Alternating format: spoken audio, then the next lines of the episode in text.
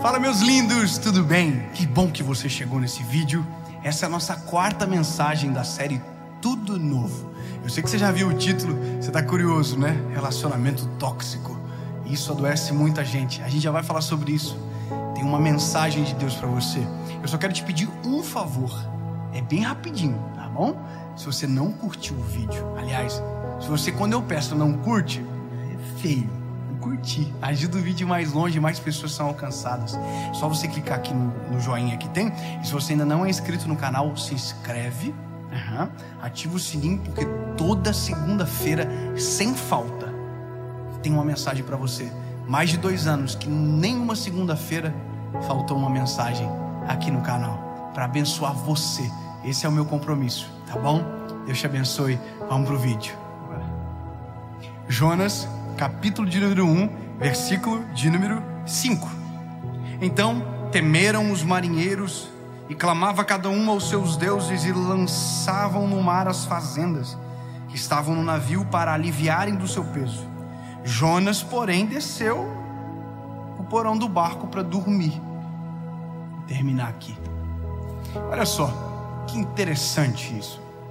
A Bíblia está dizendo um relato de uma história que Engraçado, mas eu conto essa história para o meu filho todos os dias antes de ele dormir.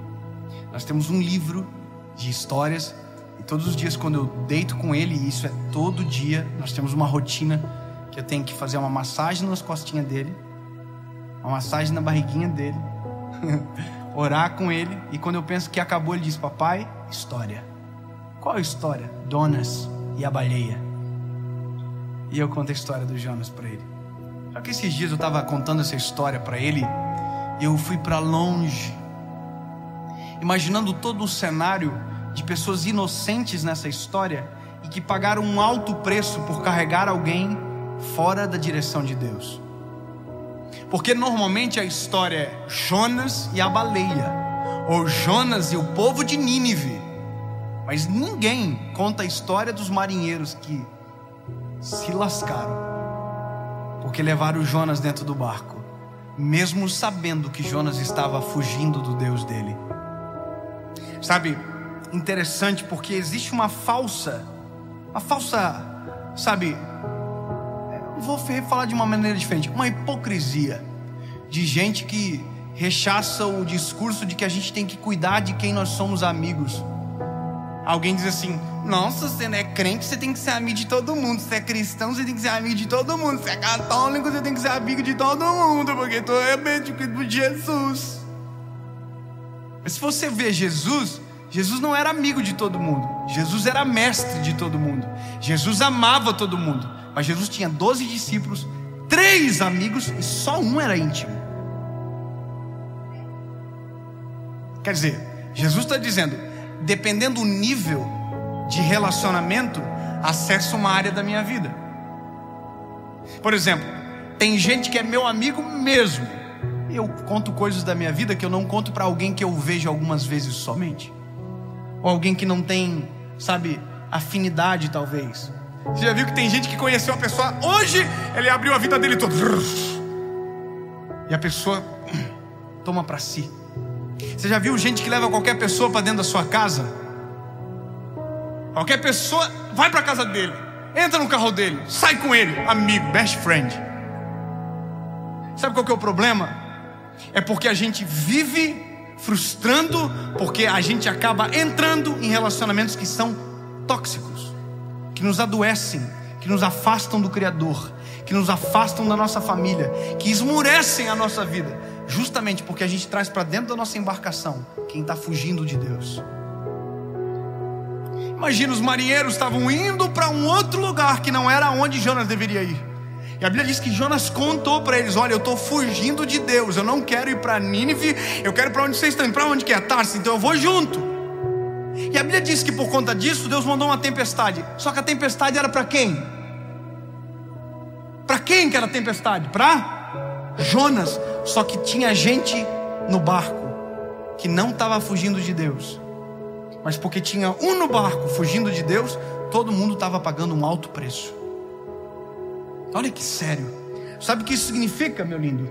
Que se você carrega com você gente que está vivendo uma vida promíscua, errada, desagradável, você está trazendo para dentro da sua história consequências de algo que você nem plantou. Olha como isso é pesado. Imagina os marinheiros, a Bíblia diz que eles lançavam as suas fazendas ao mar. Eles lançavam os seus bens ao mar, pensando que era peso, mas não era peso, era o Jonas. Só que sabe onde estava o Jonas? Na maior tempestade dos marinheiros, dormindo. Eu vou te dizer uma coisa, meu lindo. Aqui você identifica quem é amigo de verdade. É porque no meio da tempestade da sua vida, tem gente dormindo e tem gente acordado tentando ajudar você. Sabe qual é o problema? É que a gente, ao invés de tirar quem está dormindo da nossa história, a gente deixa aquilo agarrado como se fosse carrapicho. A gente não se livra. E a nossa embarcação está justamente, às vezes, no meio da tempestade, pelo tipo de pessoas que a gente escolheu para dividir a nossa vida e a nossa história. Posso te dar um conselho, meu lindo? Se livre dos carrapichos. Se livre das amizades que adoecem você. Se livre das amizades que te ferem. Se livre das amizades que te afastam de Deus. Se livre das amizades que te afastam da tua família. E começa a olhar quem está acordado junto com você, te livrando de todas as tempestades. Colocando a mão no arado junto com você. Se importando com você. E às vezes acontece que a gente dá mais valor para quem acabou de chegar e está sendo uma pedra de tropeço. Para quem verdadeiramente está nos falando a verdade há tanto tempo e a gente está fechando os ouvidos para não perder quem acabou de chegar e está sendo a razão da tempestade que a gente está vivendo. Sabe qual é a diferença aqui, chave? Colega e comunhão, amigo. Essa é a diferença. Tem gente que é amigo, tem gente que é colega. É ponto, fácil. Então eu posso amar a todos como Jesus disse? Claro que pode, não precisa andar perto de todo mundo. Sim, tem gente que eu amo, mas eu quero sim uns 500 metros de distância. Isso é normal. Porque se ficar perto eu vou odiar. Então eu prefiro que esteja longe e eu continue amando do que perto e eu começar a odiar. Você ficou perto de alguém que só fica falando, reclamando, falando de mal dos outros, e xingando, e falando besteira. E você, você gosta? Então se afasta. Você não está preso. Você não é escravo. Se liberte disso. Agora, as pessoas não entendem aonde está a importância, talvez, disso. É porque essas pessoas influenciam diretamente no decorrer da nossa história. As decisões que a gente toma, os caminhos que a gente pega, as decisões. Eu tenho amigos que, quando eu vou tomar uma decisão, eu ligo: o que, que você acha?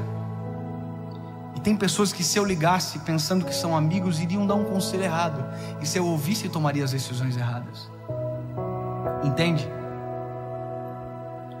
Então, meu lindo, só para que você nunca mais esqueça, todas as vezes que você coloca na sua vida, que você carrega na sua história, alguém que não divide dos mesmos propósitos que você, que provavelmente está vivendo uma vida longe do propósito, desagradando o Senhor, fugindo do seu Deus, você atrai para si as consequências daquilo que você não plantou. O que você quer? Colher do seu plantio ou da tempestade que alguém semeou?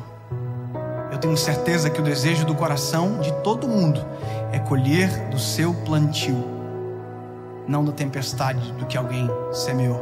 Mas para isso, você vai ter que dizer não. Não. Vamos sair junto? Não. Vamos, posso ir? Não. Irmão, eu vou dizer uma coisa para você que eu aprendi: dizer não. Dizer não é libertador muito mais do que dizer sim. Faz uma live comigo? Não. Tem gente que nunca me procurou e agora é candidato a vereador. Dave, eu queria muito conversar com você, tomar um café.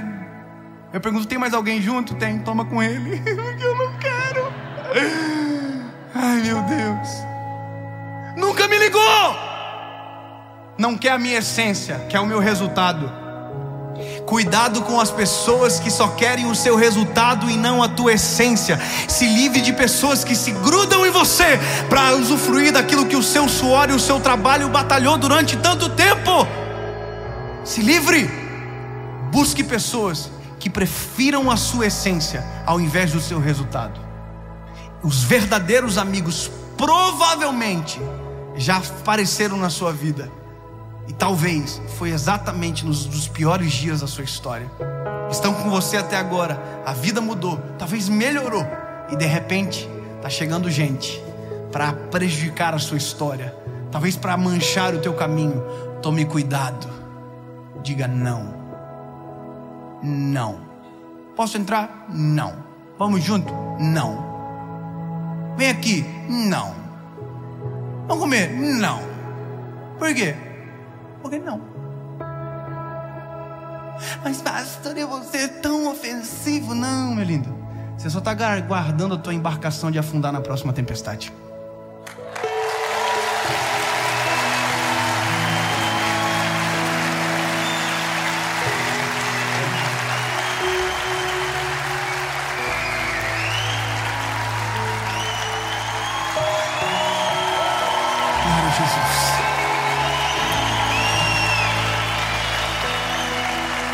Jesus nos dá amigos, Senhor, para dividir a nossa história, para construir o nosso caminho junto conosco.